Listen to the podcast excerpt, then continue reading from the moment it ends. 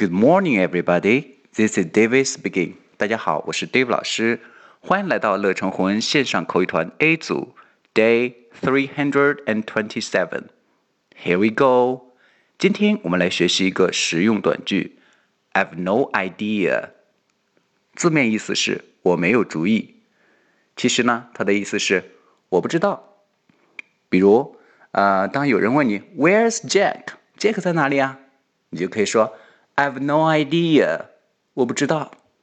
OK，I've，I've I 和 have 的缩写，I've no idea，idea。OK，完整来一遍，I've no idea。That's all for today.